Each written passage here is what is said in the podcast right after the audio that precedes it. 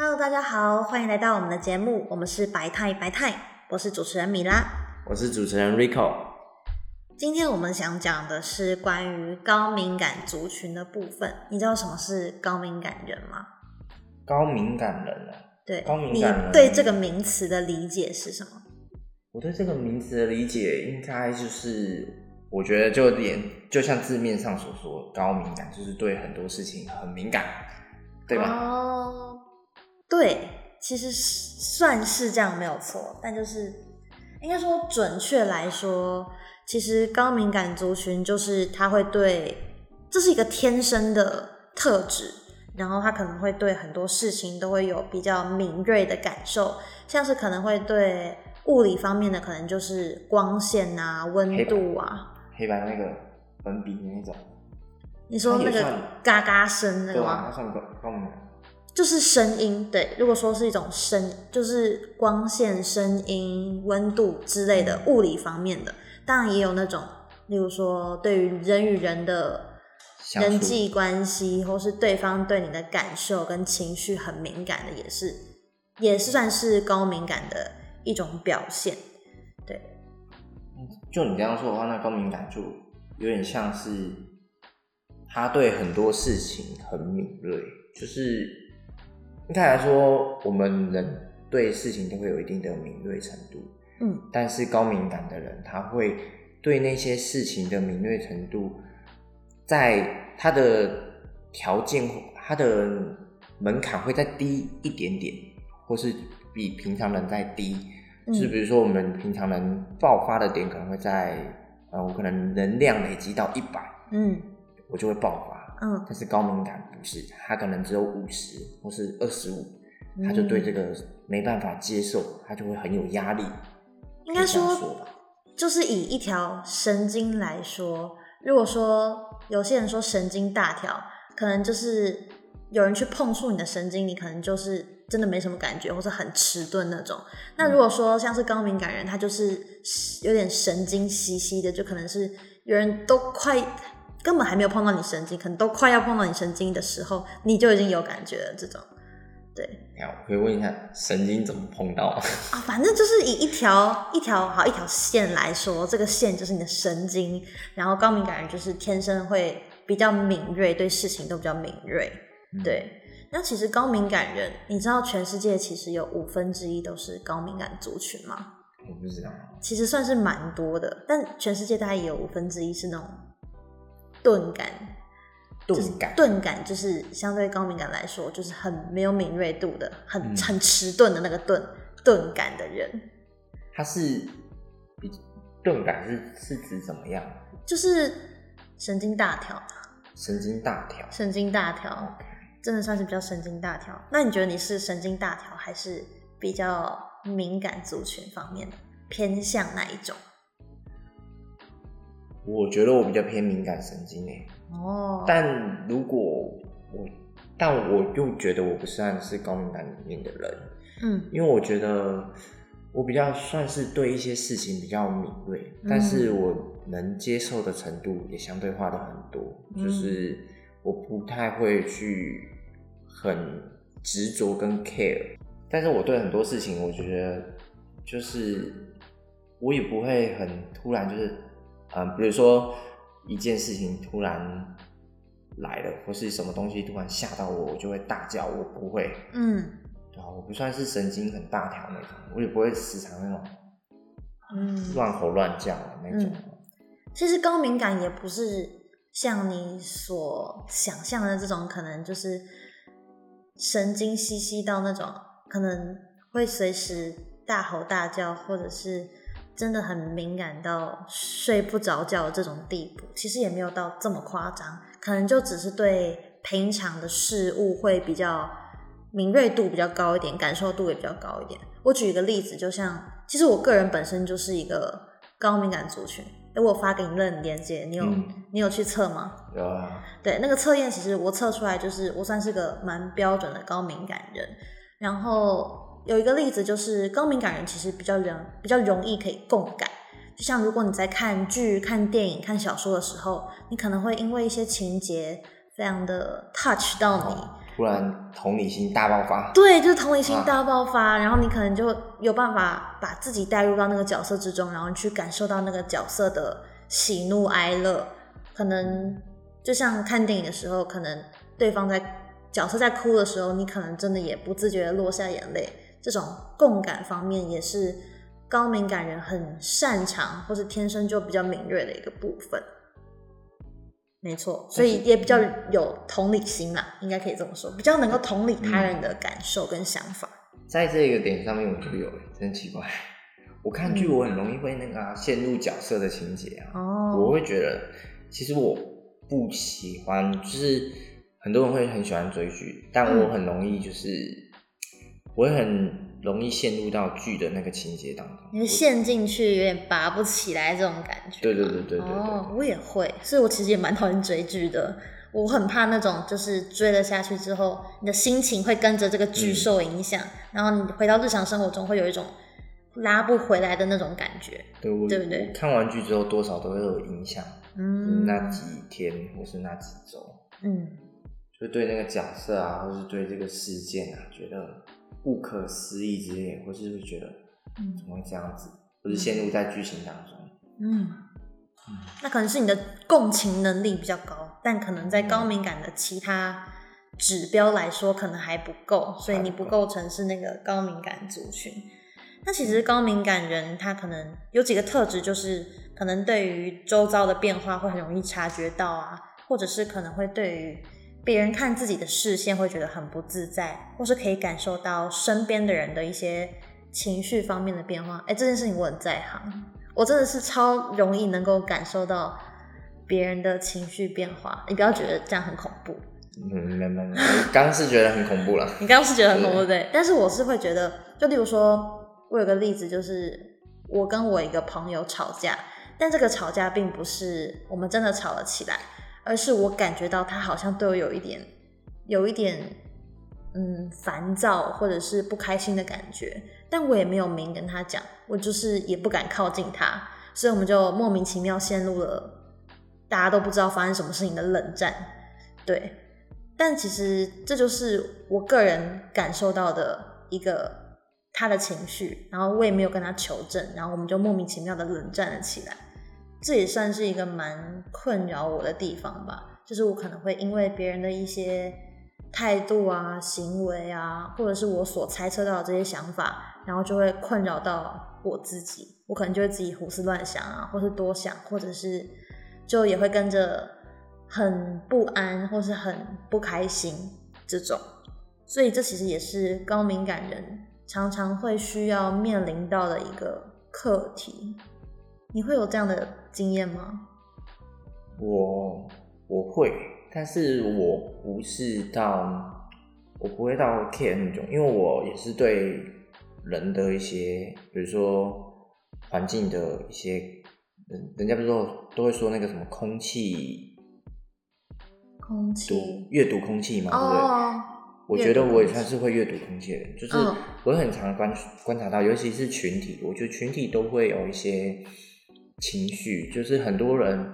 人人跟人之间一定会有一些情绪，但有时候群体的时候阅读空气很重要，就是真的。那个人跟那个人突然发生什么事情，嗯，然后会影响到整个，比如说其他四五个人，或者不管几个人，就是会影响到其他人的当下的一个整体的氛围，团体的氛围，就会多了一点点可能尴尬，或是不知道要说什么，或是现在这样子做会怎样子的。嗯，对。那我自己的话，我就蛮会阅读空气，然后我就会跟，就是我如果跟比较好的朋友的话，我就会也是会，嗯，我觉得吵架的话，你说你对对对，我我也我我也会，就是莫名其妙就是就是我会，因为他因为吵架大家都在情绪当中啊，嗯，然后难免会。有一些，比如说对对方的一些不耐烦的一些情绪或态度，因为对方不理解你，嗯，所以你会对他他可能所说的一切，你都会有一点点情绪的表现，嗯，你可能会不耐烦，或是有更生更加的生气，嗯，对，但嗯，如果在一些什么肢体语言上面，或是一些眼神，嗯，然后有一些不对劲，我自己也是会有一些想有一些小小的想象，就是他可能你会去猜测，对对，他为什么会有这样的行为跟表现？嗯，对，是不是自己做错了什么？对对对。哦，其实我觉得这个能力也是蛮重要的。就说你刚刚说那个阅读空气这件事情，有些人就真的是很不会阅读空气，就会变成是一个蛮白目吗的行为，就是可能会在。团体之中，只要有一个白目的人这样出现，可能对于大家的氛围也是会有一定的影响。嗯，对，这种可能就真的是钝感人了。钝感太迟钝了。所谓的钝感就是这样子来的。对，嗯，那其实高敏感人虽然说他会有面临到这些人生课题，就可能说是这种胡思乱想啊，或是多愁善感。可能会被贴上这样的标签，但其实我之前有看过一本书，他是说他是在讲高敏感人的优势是什么，但是他其实讲的是我们都可以把高敏感人所拥有的这些特质，把它变成转转为优势，就是不要让它是困扰自己的一件事情，就像是你如果很会读取空气，如果你很会。就是能够感受到他人的情绪跟想法，其实就蛮适合走呃心理心理方面啊，智商师啊这种，你可能在这方面的工作会更得心应手，然后做起来也比较不会那么的困难，对，或者是说高敏感人可能会有一些突如其来的想法，这个哦直觉可能直觉很准，那直觉很准，可能就很适合一些需要靠灵感来。维生的工作，像是什么作家、作曲的啊，或是画家这种，都蛮需要。对艺术类型的，可能都会蛮需要透过直觉跟灵感来不断的创作。所以其实有蛮多的艺术家或者是作者，都是算是高敏感族群的一部分。所以那对生活的一些周遭事情很敏锐，也可以算是高敏感的。因为其实很多的像历史的一些蛮有名的一些艺术人，嗯，他们就对就在他们那个时代啊，嗯，常人没办法理解他们为什么这样做，或是这样子选择，嗯，然后或是做出这个东西，嗯，对。但其实我们后来去看去理解它的时候，就觉得哇，这个东西在当时。你完全不会觉得是一个常人会有，那这种他们对于可能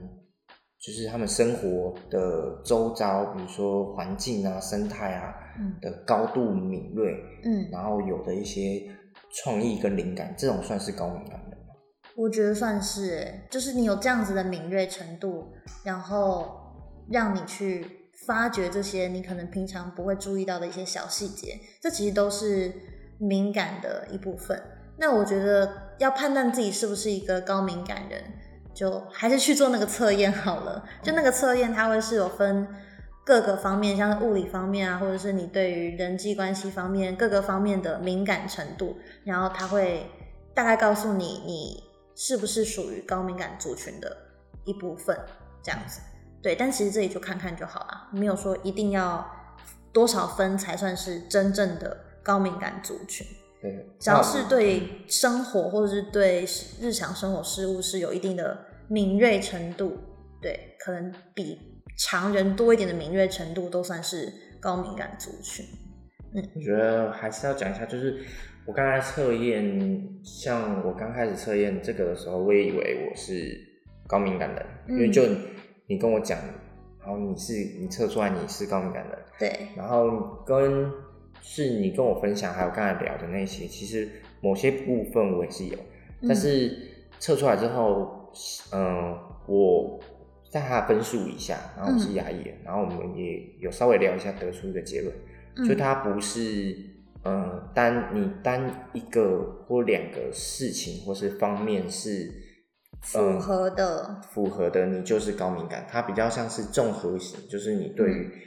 呃，很多事情平均值偏高的，你也会算是高敏感的人。嗯，因为它是毕竟是一个测验嘛，它会在高敏感的这些特质里面去做各个面向的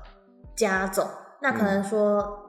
有些人就是各个面向都有包含，他可能平均值就高过一般的人，嗯，对他可能就会算是测验分数比较高，然后就会被归类高敏感族群。但当然也有一些就是可能某某个面向特别分数特别高，然后可能其他的一般般，他可能也会加总起来算是高敏感族群。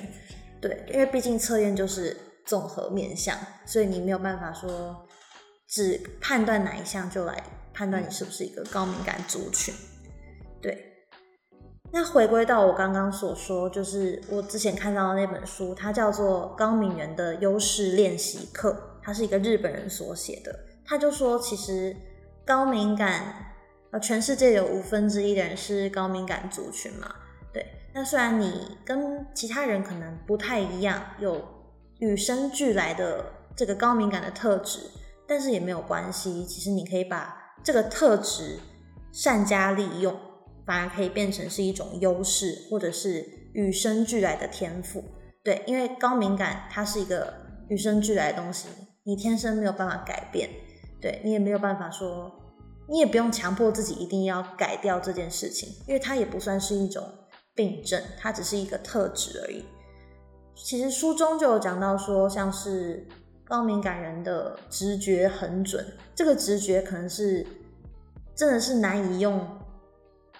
怎么讲？科学解释的吗？或者是用常理来解释的这种直觉，就可能是你单纯今天路过了一间餐厅，你可能从来没有吃过这间餐厅，但你可能光看这间餐厅的装潢跟外表，或是那个感受一下它的气氛，你就觉得说，哦，这间餐厅应该会蛮好吃的。然后如果你真的进去吃吃看之后，你发现，嗯，这间餐厅真的如我所料的那样好吃呢的这种感觉，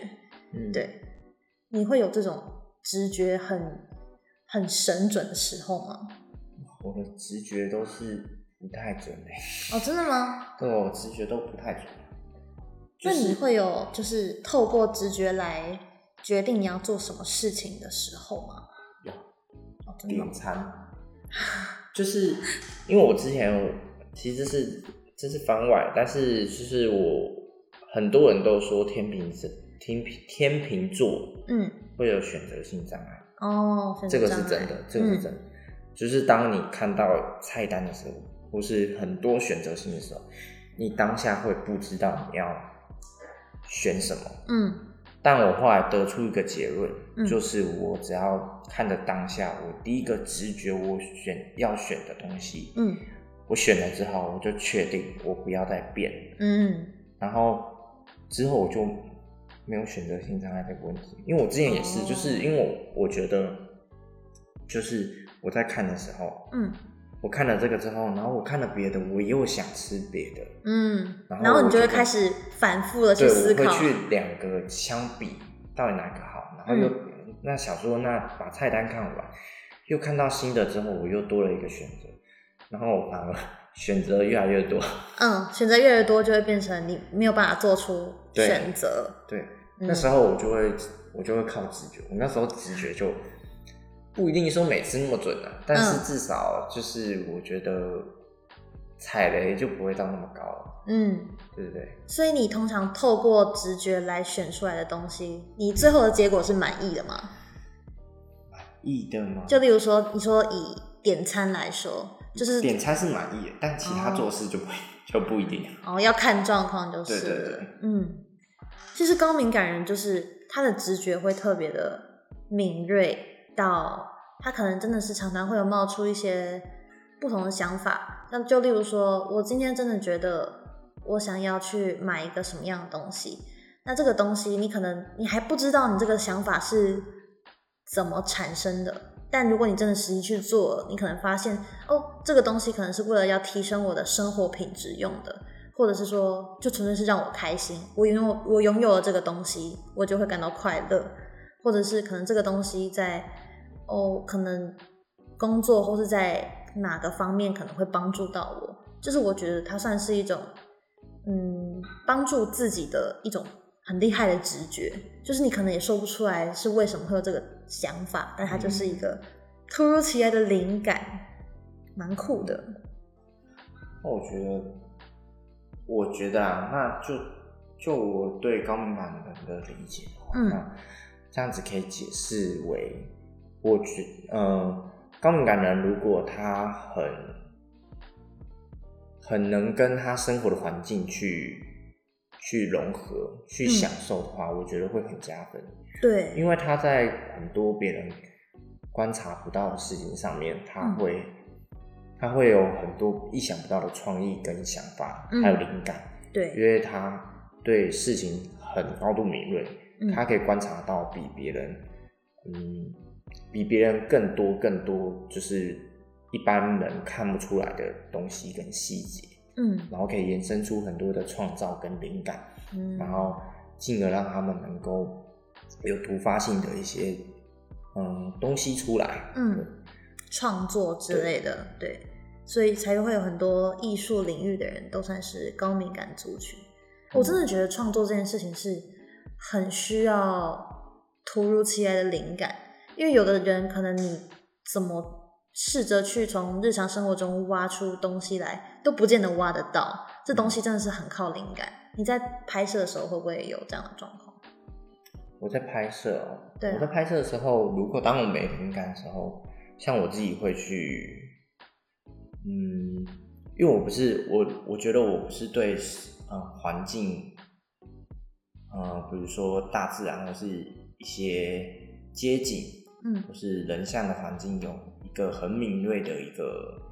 我没有这个，我没有很敏锐的那个天赋，嗯然后所以我就会，我很喜欢去自己去，呃，以前没有摩托车的时候，我会去搭捷运，哦，捷运的时候，捷运会有那个吃到吃到饱月卡，一二八零，对对对对。现在变一千二了，一二现在一零。一千二，对，现在有行政院 T Plus T Pass，对，有一千二，我那时候多缴八十块。笑死。对啊，然后它公车跟捷运都可以搭，对我就会利用那个去，嗯，去每一站走走，嗯然后跟去一些冷门的站走走，嗯然后我走的不会是寻常路，嗯就是人多的地方我不一定会走，比如说我去西门町，嗯，但我不会逛西门町的乐区，我反热而去门的点它的一些很小，比如说小巷子没什么人走的一些地方，然后去看那些哦街景。虽然我必须说这样子有点危险，就是你自己一个人走一些小巷子，因为我还走过，就是嗯呃，在万华那边嗯的一个、呃华江桥那边下去，嗯然后会有一一排比较古老的那个房子。嗯，那时候很偏僻是不是？没有，它没有很偏僻，它就是华江桥的机车道那边下来，就是很多，其实还蛮多机车会经过，或是汽车会经过。哦只是呢，因为它的那边街景比较偏复古，嗯然后，然后也比较好有灵感。嗯我应该应该这么说，就是我都会去这种比较，嗯，没有一个规划的行程，嗯，然后也不是走寻常路的一个地方，然后去随探索。性的，，对，去探索，然后去找灵感，嗯。对然后也在这上面有很大的收获，因为我觉得很酷，就是你会在从中发现，哎，其实台湾的美不一定是只只局限于那个网络上的那些照片，嗯，有些街景你会不明白，就是它隔壁栋的可能是一般的那种，你楼下就会看到那种住宅户，嗯。但它的那一那一条街跟那一条路就在他隔壁哦，嗯。它是完全不同的建筑风格，跟嗯。它的、它的整个社区环境是不一样的，嗯，就会发现哎、很酷。要真的走过才会知道啦。对对对，但我觉得这有点直觉，因为我、嗯我在走的时候都是凭感觉，就是你说现在遇到岔路要怎么转，不知道，我就是也没看 Google 地图，你就想左转就左转，想直走就直走，右转就右转，走到全死靠路再走到死路再倒退回来这样而已。哦，那看来你对于这一块算是这种随性也是有一定的直觉的存在的，那其实也蛮不错的啊、就是你可以用透过这些方式来获得你想要获得的灵感跟创作的来源，这样子。对对，那其实有说到高敏感的好跟坏，其实高敏感在嗯，坏这方面其实就真的会影响高敏感族群的大家很深，影响大家很深。像是以我本人来说，就是如果我感受到可能别人讨厌我啊，或是别人有一些生气或是难过的情绪，就算这些情绪不是对我，但我还是很容易会感受到、接收到对方的情绪跟心情，那我也会受到一定的影响，就可能是有点共感的这种感觉。对，那我只要一旦有这样子的共感之后，可能就会让自己陷入了胡思乱想啊、想太多的这个循环里面。那这个时候其实也会蛮容易觉得很焦虑或是很不安的。但我觉得我们可以做的一件事情，就是要先意识到自己有本身就有这样子的特质，就是高敏感这样的特质，以及意识到自己是为什么会有这样子的情绪，意识到自己有这样子的情绪开始。其实意识这件事情，我们从第一集提到现在，嗯，就是要先认识自己，然后意识到自己内心的想法，先感受到有这样子的感觉，不管是好的坏的，都先去感受看看之后，你才有办法做出相对应的调整跟改变。像是如果我感到很焦虑或是很不安的时候，其实也可以试试看几个放松跟缓和的方法，像是我的话，我是会冥想，你知道冥想吗？嗯，我知道冥想。对，就是嗯，正念，就是你专注在你专注在聆听，去感受自己的内心，对，可能感受到身体的每个部位，或是感受到你自己正在呼吸这件事情。对，冥想或正念，或者是写日记，就把我自己所内心现在此时此刻所想到的想法进行随心书写。随心书写，古文课。我觉得，对，就像你说的，高敏感好像如果当下有，呃，比如说像情绪或是跟人之间的一些。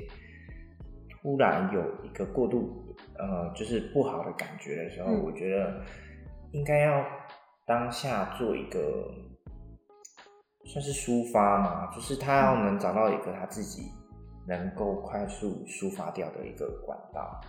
嗯，这样是可以。其实我会觉得有些人会想要快速把这件事情解决掉，但是你快速的抒发或者解决，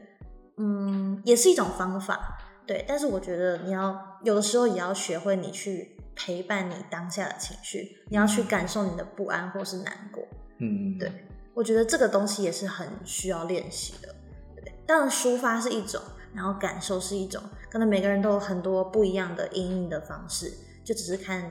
哪一个方式会对自己比较有帮助，或是能够慢慢的调整，然后走出那个循环之中。嗯。我觉得最重要的就还是要意识到自己这样的特质，跟意识到自己当下的心情，然后或许有一些灵感或者直觉的时候，就遵循自己的想法吧。例如说，可能真的很难过的时候，突然很想吃个巧克力，那就去吃吧。搞不好吃完之后心情真的会变比较好，或者是会有很多不一样的、意想不到的收获。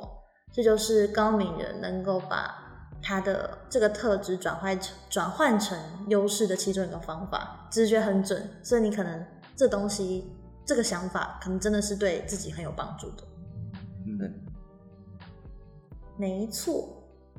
我觉得最后最后还有一个，就是因为我其实在当初听到就是高敏感这个议题的时候，嗯，会去想，就是那我们身边的人要怎么去陪伴他？嗯，我想过，就是其实。就是一般人的话呢，要多一点点的耐心。嗯，因为我觉得高敏感人他竟然是对事情会有很突发的想法或是感受。对对对对对。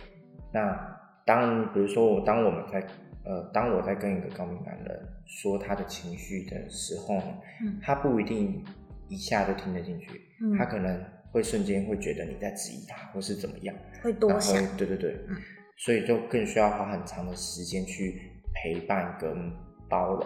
就是你要包容他，你要能知道他现在这个情绪是因为他的，嗯，因为他高度敏感的状态，他现在正处于这个状态，嗯，然后他什么可能都听不进去，他甚至可能会觉得你，嗯，你现在在安慰他的话，其实是在可能指责，指责他，或是说他什么样，是，反而让他更不好。嗯所以其实我觉得身边的人也是蛮重要。如果如果身边有就是高敏感的呃朋友啊，然后如果嗯、呃你要陪伴他，要要要跟他讲话，我觉得包容跟耐心还有时间是是一个很重要的。嗯，尊重啊，先尊重对方的对先尊重这样子的特质，你你能不能理解，或者是能不能共感，都是后话。因为其实理嗯解跟共感真的是、也是一件蛮困难的事情，但至少尊重每个人有不一样的特质，跟对对对。会有这样的想法跟心情，是蛮重要的一件事情。嗯，那今天的节目就到这边结束喽，我是主持人米拉，我是主持人 Rico，我们下次见，拜拜。拜拜